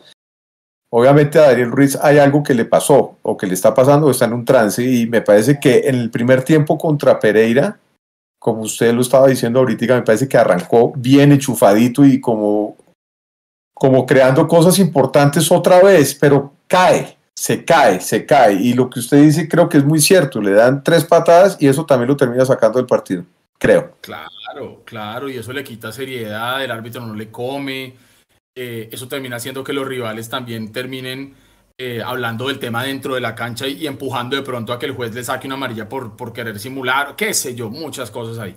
Eso puede llegar a pasar. Eh, Macalister Silva, para mí digamos que Macalister es el jugador que dentro de la cancha es ese técnico que tenemos afuera de la cancha. Gamero está afuera, Maca es el que está adentro moviendo como los hilos y moviendo a la gente y por eso es que uno lo ve madreando, puteando, empujando y me parece que eso, que eso está bien. Pero de los, de los de la mitad hacia arriba, me parece que Maca de pronto ayer no estuvo tan fino. Yo no sé si de pronto precisamente la cancha que estaba pesada también lo pudo llegar a afectar un poco, pero, pero nos faltó. Es que eh, si nosotros no ganamos un partido después de haber generado todas esas opciones de gol que tuvimos, quiere decir que algo estuvimos haciendo mal. Eso tiene que pasar por los pies de Maca, de Ruiz, de Gómez. Maca, es, muy emocional también y muy de, saber el resultado de Santa Fe. Es que yo creo que ya llegaron a ese partido sabiendo lo que había pasado en Barraquilla. Esa vaina les metió presión con toda. El gol, para mí, el gol es o sea, nos encontramos ese gol realmente, esa, jugada de, por la banda, de Carlitos es impresionante y llega hasta el fondo y bueno, y el gol y todo. Ese gol no lo esperaba Millonarios tan rápido. O sea, yo pensaba que iba a ser un poco más eh, complicado llegar a ese gol. No lo encontramos y nos vuelve a pasar eh, la relajación. Y esa relajación pasa por esa cabeza de McAllister. McAllister, McAllister es como un, es como un Jorge Luis Pinto en la mitad de la cancha. Yo creo que él es de gritico, ese, y él lo menciona cada rato a Pinto. Entonces, tiene mucho Pinto. Escuela Pinto, sí. Alguna vez le hice una foto a Fariñez, me acuerdo, y lo tenía al frente y le dije, bueno, ¿y cómo les va con Pinto? Y dijo, uy, no, viejo, no, no, quiero hablar de, del profe Pinto. O sea, yo sé que Pinto le metía, les metía su, su caña, pero pero ha dicho, los reconocimientos que ha hecho McAllister me parece importante el profe Pinto, pero lo que usted dice es eh, absolutamente cierto. Yo creo que a la cabeza de todas maneras le, a veces le, patina con sus emociones un poco. Y, la psicología del, del, equipo va mucho por, ese, por esa cabeza. Entonces, eh, a veces está fino, a veces uno dice, pucha, si McAllister metiera la mitad de los intentos que tiene o si hiciera un, pase más de los que intenta hacer cuando falla, o los taquitos de, de, Ruiz, a veces uno dice, pero un taco en ese momento y ahí, ¿por qué no? Como, el, como el, primer gol de Pereira se lo encuentran tanto como el de Millos se encontró el de Millos. El, el gol de Pereira es este personaje que va hasta la línea, que es eh, Castro, intenta hacer un centro donde no había nadie del Pereira, venían tres jugadores de Millonarios entrando. Y la pelota para la de Montero se encuentra el gol y Millonarios va de para abajo. Entonces ahí Pereira nos metió el segundo. Ahora, el segundo tiempo pues fue todo de Millonarios claramente y no nos entró el gol, pero que eso es lo que me da la tranquilidad. Que eso lo insistió mucho Gamero en las ruedas de prensa, lo decía mucho. Él quedaba, él quedaba tranquilo porque él veía esa cantidad de oportunidades. Necesitamos es meterla. Y yo pienso que, bueno, no sé, eh, ¿con qué seguíamos después de McAllister? Entonces, no, básicamente ya ahí cerraríamos ese análisis de la parte de arriba, lo que fue Maca, lo que fue Carlitos Gómez, que para mí, digamos que Carlos Gómez viene, está intermitente, claramente no viene teniendo el nivel regular, normal que, había mostrado él, pero ayer, digamos que lo intentó, le sigue, toma, le sigue faltando, digamos que esa tranquilidad para tomar decisiones en el último cuarto, pero es apenas natural, es un pelado. Y volvemos a lo mismo, si a uno en una vida de persona normal, de, no sé, trabajar o estudiar o lo que sea, a veces a uno le cuesta trabajo tomar decisiones, a veces uno se equivoca. Pues imagínese poder tomar decisiones en milésimas de segundo que pueden cambiar el rumbo de un partido. Claro, para eso lo tienen que formar y para eso tienen que trabajar, pero está en un proceso de formación.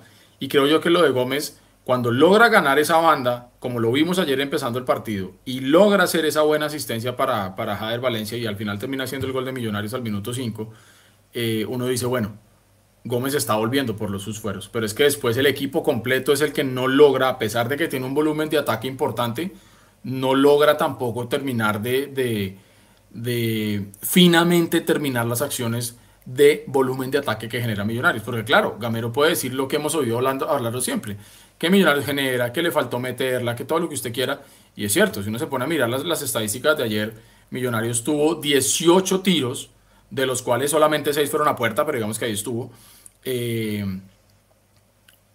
y seis tiros bloqueados, por ejemplo, y seis que estuvieron por fuera. Mientras que el Pereira tampoco es que no ha tenido tanto, pero el Pereira tuvo ocho tiros a puerta. Entonces, si nosotros vamos a analizar desde ese punto de vista de lo que tendría que estar generando, por un lado Daniel Ruiz y por el otro lado Carlos Gómez, más lo que tiene Jader Valencia por cumplir ahí, pues uno diría, anoche, a pesar de que se generó, nos faltó meterla y ese es el mal que tiene Millonarios desde hace mucho tiempo. Vamos a pasar a leer a la gente rápidamente porque ya son las 10 y 41 allá en Bogotá y tenemos bastante gente conectada a nuestro chat de YouTube. Dice Camilo Cueto, siguen tomando muy malas decisiones. Eh, uy, Edu, pero es que esa es la diferencia entre los jugadores de acá y los de las grandes potencias con toda la distancia del mundo, por supuesto. ¿De acuerdo? Está bien. Camilo Cueto García remata diciendo, y el tema de este juego es meterla, tal cual, los partidos se ganan con goles. Eh, por aquí dice Julián Fernando Cala, Daniel, ah, mire, a Daniel los árbitros no lo protegen, dejan que le peguen mucho. El man hace ese showcito para cuidarse, que no lo jodan al final, no va a durar mucho en el, en el fútbol profesional colombiano, bueno, algo así decía por ahí. El autogol es de no hablar, dice Camilo Cueto. Andrés Velázquez dice el estadio no se llenó.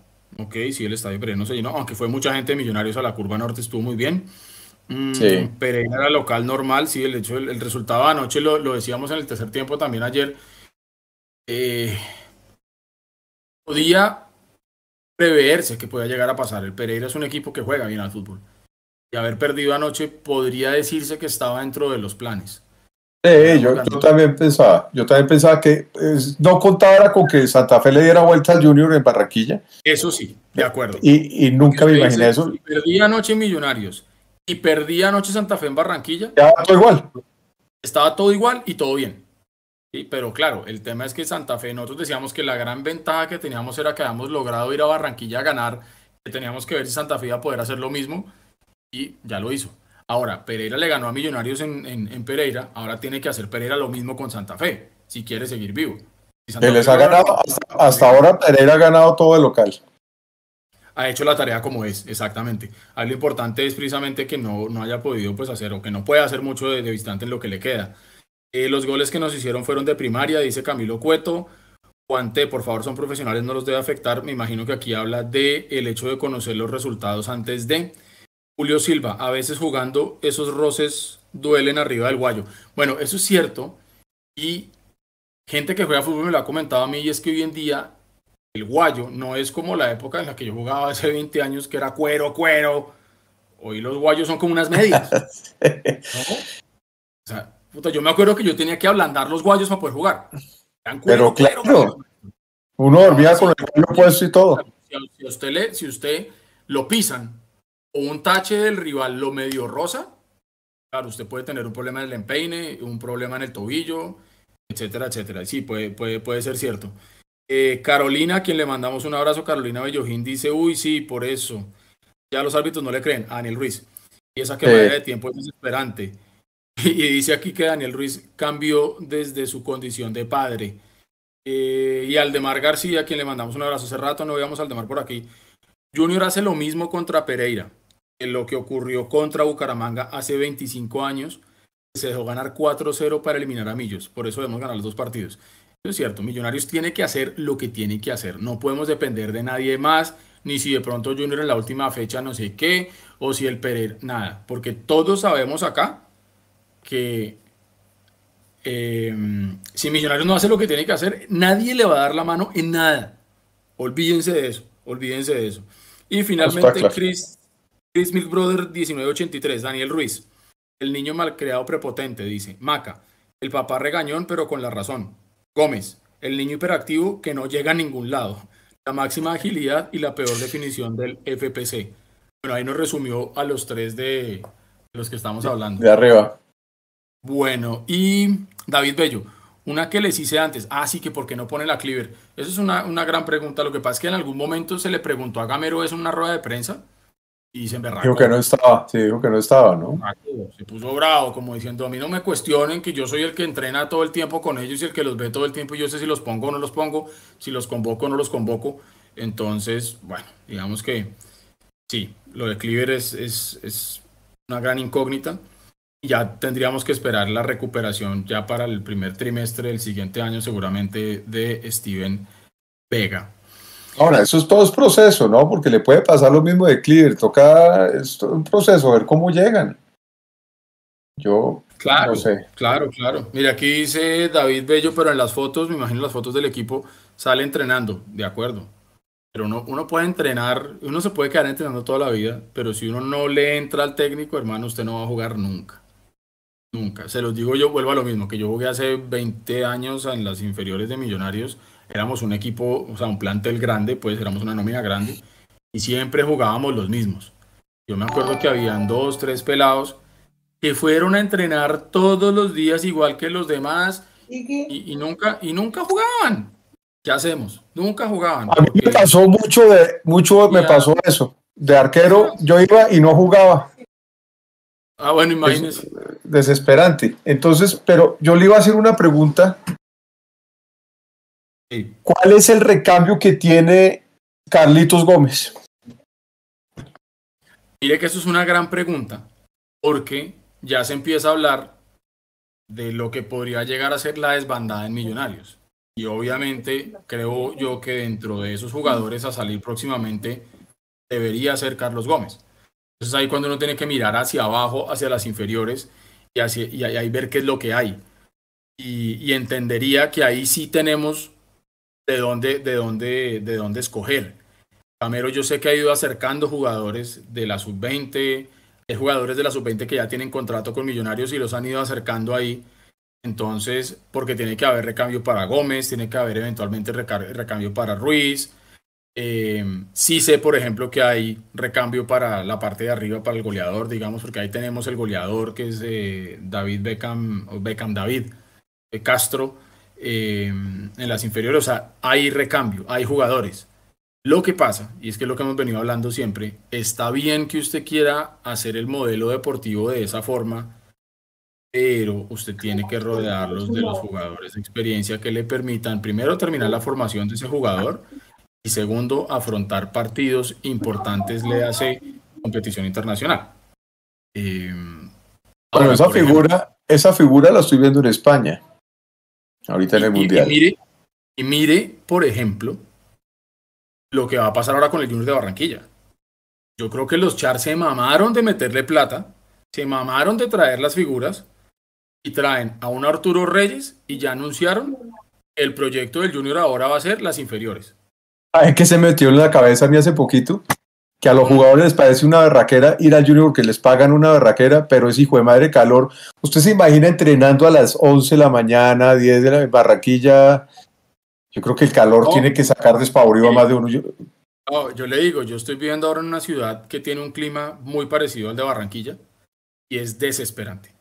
Y eso que es lo que le digo, yo no soy jugador de fútbol, yo no salgo a entrenar nada, yo voy de mi casa a la oficina y vuelvo y en la casa y en la oficina tengo aire acondicionado y si acaso yo salgo a trotar en las noches porque en la mañana es terrible. Pero los niveles de humedad realmente son un desgaste tremendo, el sol pega muy duro, o sea, eso es fuerte, eso es harto.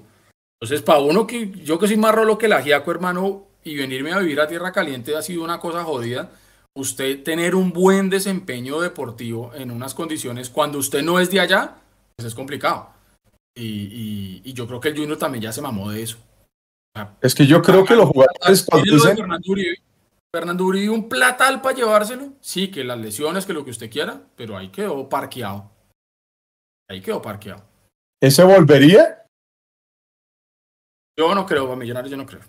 Yo no creo ya, la verdad. Yo no creo. Yo no sé qué tan bien lo pueda llegar a recibir la gente. Eh, yo no creo. Caso contrario, por ejemplo, con Giraldo. Con Giraldo yo sí lo he hablado con amigos y todo, y muchos coincidimos en que si Giraldo, por esas cosas de la vida, regresara a Millonarios, Giraldo la gente le compraría la idea de regresar. Porque yo en parte creo que Giraldo no fue tan tribunero, Giraldo no tribunió. Giraldo vino, trabajó calladito. Eso es su trabajito. Millonarios, porque por Millonarios pudo ir a la selección, él lo dijo. Ya, mientras que Fernando, en medio de todo ese amor que le dijo en su momento a la gente que tenía por Millonarios y lo que sea, como que habló tanto del amor que le tiene a Millonarios, que luego terminó yéndose por, por unos pesos más y eso yo creo que entendiendo que así es como funciona el fútbol y todo, pues a la gente como que no le gustó mucho eso. Entonces, yo no sé qué tanto, no sé qué tanto. Esperaría eso. ¿Cómo, cómo, cómo se imagina el planteamiento de Millonarios para este domingo enfrentando al Junior? ¿Usted cómo formaría Millonarios? Yo formaría exactamente igual, porque es que tampoco es que tengamos mucho. Volvemos a lo mismo. La gente está diciendo, no, Vanegas, otra vez Vanegas. Ok, ¿a quién va a poner? Bueno, ¿quién es, el banco entonces? Porque el banco es lo que más cambia en Millonarios. El banco es lo que ah. más cambia. Es que el banco es lo que más cambia y el banco es donde más, más incertidumbre tiene Gamero. Porque, por ejemplo, mire, el banco que tuvimos para Pereira fue Juanito Moreno, Buenú, Erlaza, en la parte de atrás, Ataño y García en la parte de la mitad, con funciones muy distintas, obviamente, pero era lo que tenía en la parte de la mitad. Y para la parte de arriba, Luis Carlos Ruiz y Erazo. No hay más. Es decir, Erazo seguramente va a repetir, Luis Carlos Ruiz muy seguramente va a repetir. Eh, Daniel Cataño tiene que estar el Visperlaza pues no jugó ahorita y es un jugador que ya sabemos que es de la confianza de Gamero, seguramente va a estar. ¿Sabe qué tema? No sé si lo hablaron antes de que yo entrara, pero a mí me dejó bastante aburrido el, rendimiento de Ginás. Yo, Es decir, le echan mucha culpa a Alba, Pero el segundo, el segundo gol es un corredor que le deja Ginás. ¿Sabe qué me preocupó? Lo vi muy lento. No sé usted cómo vio. Yo vi muy lento a Ginás. No sé si ya es sobrecarga o, o qué puede pasar. Mire, sí, lo, lo, hablamos que se vieron mal Ginás y se vieron muy mal eh, Alba. Eh, no tan así eh, Vanegas ni Bertel, digamos que. Es que yo no tengo más Es cierto, Ginás tuvo un buen partido anoche. Alba tampoco, lógicamente. Pero busca la que quieras, Pero pues eso es lo que hay. Una cosa es. Así como Ginás ha tenido sus momentos complejos, ha tenido muy buenos partidos también. Entonces, claro que sí.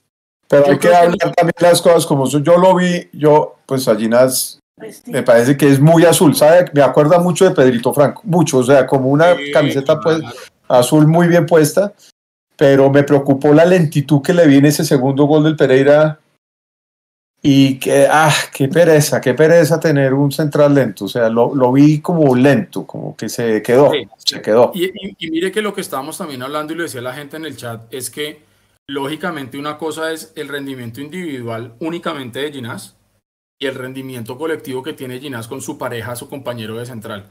Y lógicamente se ve mucho mejor Ginás con Juan Pablo Vargas que con Vanegas. Eso es, así, eso es cierto. Ginás junto con Vargas como que los dos se potencian. Mm. Y acá siento que pareciera que de pronto no han logrado entenderse del todo Vanegas y Ginás y entonces no, no encontramos ese engranaje como para o para que, para que tenga un, mejor desempeño. volvemos a lo mismo, esto lo sabíamos. Todos sabíamos que Juan Pablo Vargas se iba a ir. Todos sabíamos e intuíamos que y su reemplazante iba a ser Vanegas porque era el que venía poniendo por raticos Gamero en los momentos en los que sacaba a Vargas o cuando no pudo estar porque se fue con la selección eh, antes de irse para el Mundial. Él puso a Vanegas, entonces sabíamos que era Vanegas el que iba a estar. Entonces, de Millonarios yo que espero el domingo. Primero un partido muy serio, un partido muy concentrado, pero más que eso porque ya nos hemos dado cuenta que el equipo es así, ya nos hemos dado cuenta que el equipo genera, ya nos hemos dado cuenta que el equipo tiene la pelota, ya nos hemos dado cuenta de muchas cosas importantes que tiene el equipo de Gamero, pero lo que yo sí espero es que sea un equipo contundente. Es decir, no que al final digamos, sí, generamos, tuvimos 60 oportunidades de gol. El se arranca. El Millos del Barranca la última fecha de todos contra todos. Algo así. ¿Por qué? Porque si bien aquí volvemos a ver la diferencia de gol no hace, no hace diferencia, valga la redundancia. No Sí me parece a mí que sería un envío anímico muy importante para el equipo. Hacer un partido redondito contra el Junior para llegar con aire en la camiseta al Clásico con Santa Fe.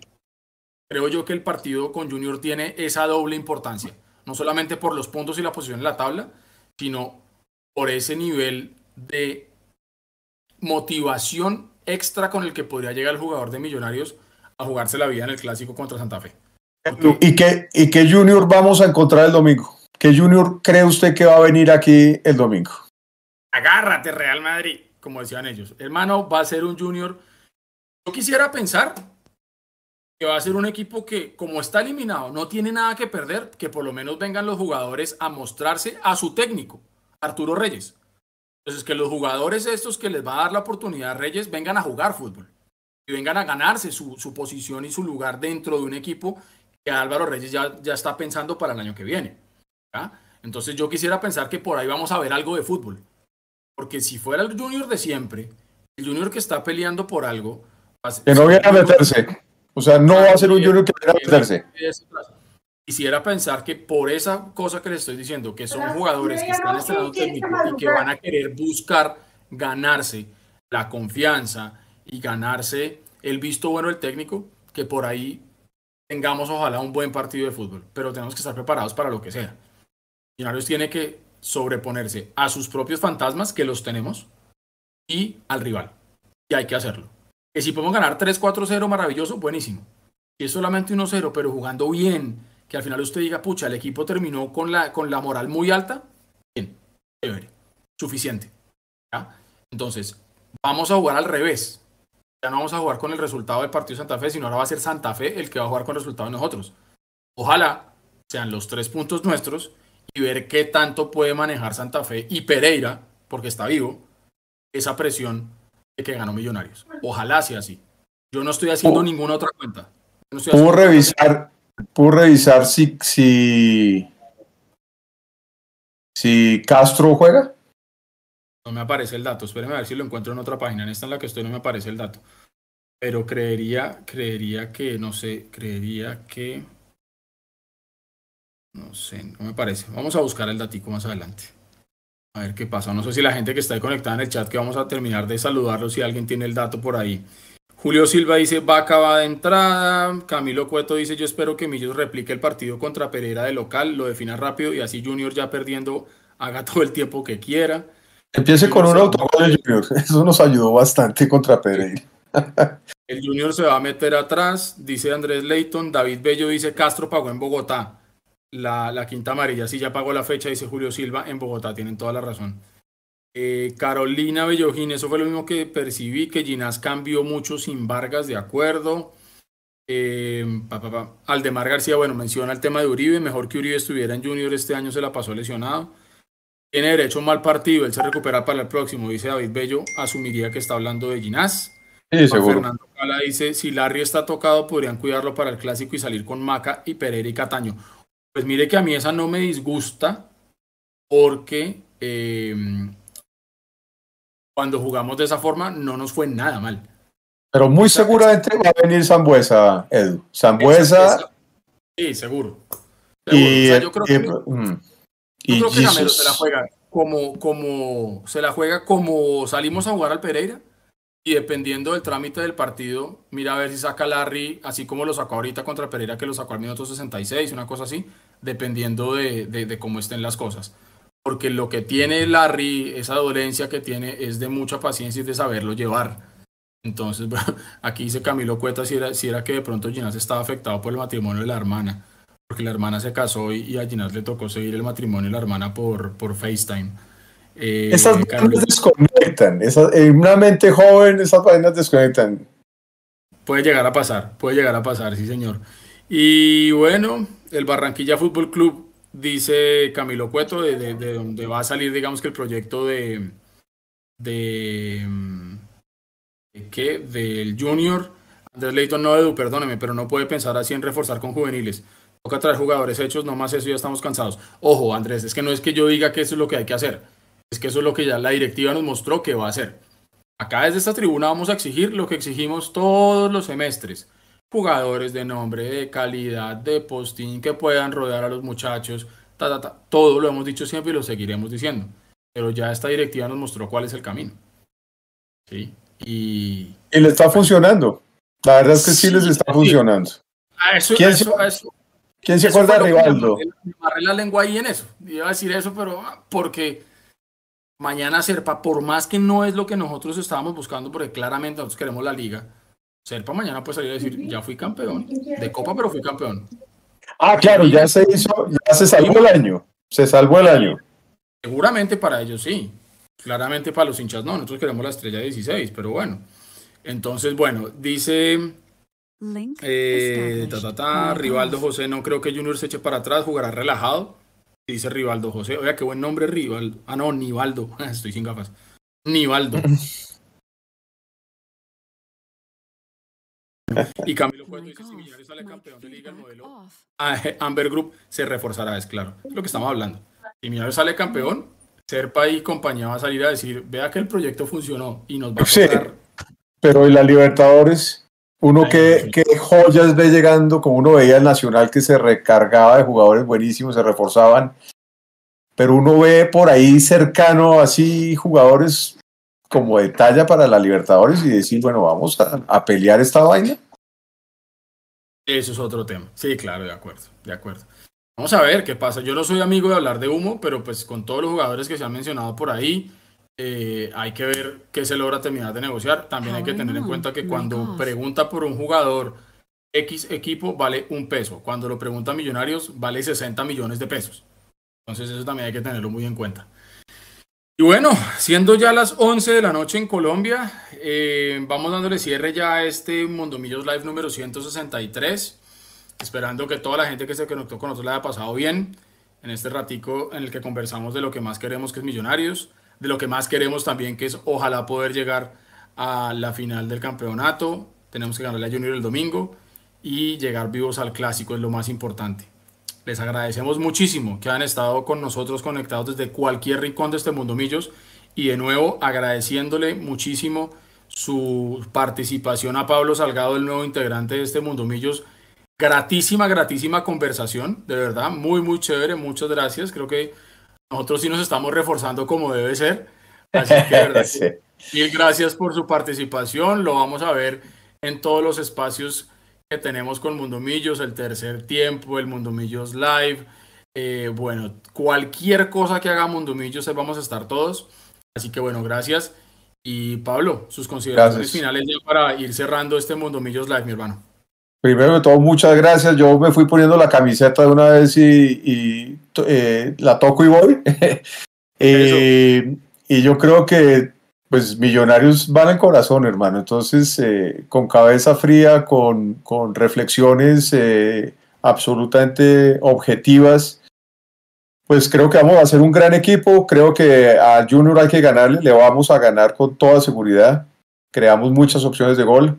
Y Junior es muy posible que venga ya muy diezmado también, porque pues jugar mal también desgasta. Entonces, yo creo que vamos a poderle ganar a Junior y, el clásico bueno de la fecha va a ser Pereira Santa Fe. Van a sacar chispas y ojalá que, que todo se nos terminemos con una luna bien azul el, el domingo. Que así sea, que así sea la mejor energía para todos. Un buen cierre de semana, los que están trabajando, estudiando, los que están buscando qué trabajar o en qué estudiar, mucha suerte para ellos. Y todos junticos en este bus que bien decía Pablo que nos montamos todos. Y yo sí quiero pensar que este bus va sin frenos y que vamos a pasar por encima de Junior el domingo. Que así sea, que el Dios del fútbol lo permita. Sigan disfrutándose el Mundial la gente que lo está pudiendo ver. Un abrazo grandísimo para todos descansen y como dicen por ahí. Bueno, Ecuador, o Países Bajos mañana. Ecuador. Ecuador. Bueno, muy bien. Sí, sí, sí, Ecuador. Vamos a ver qué pasa.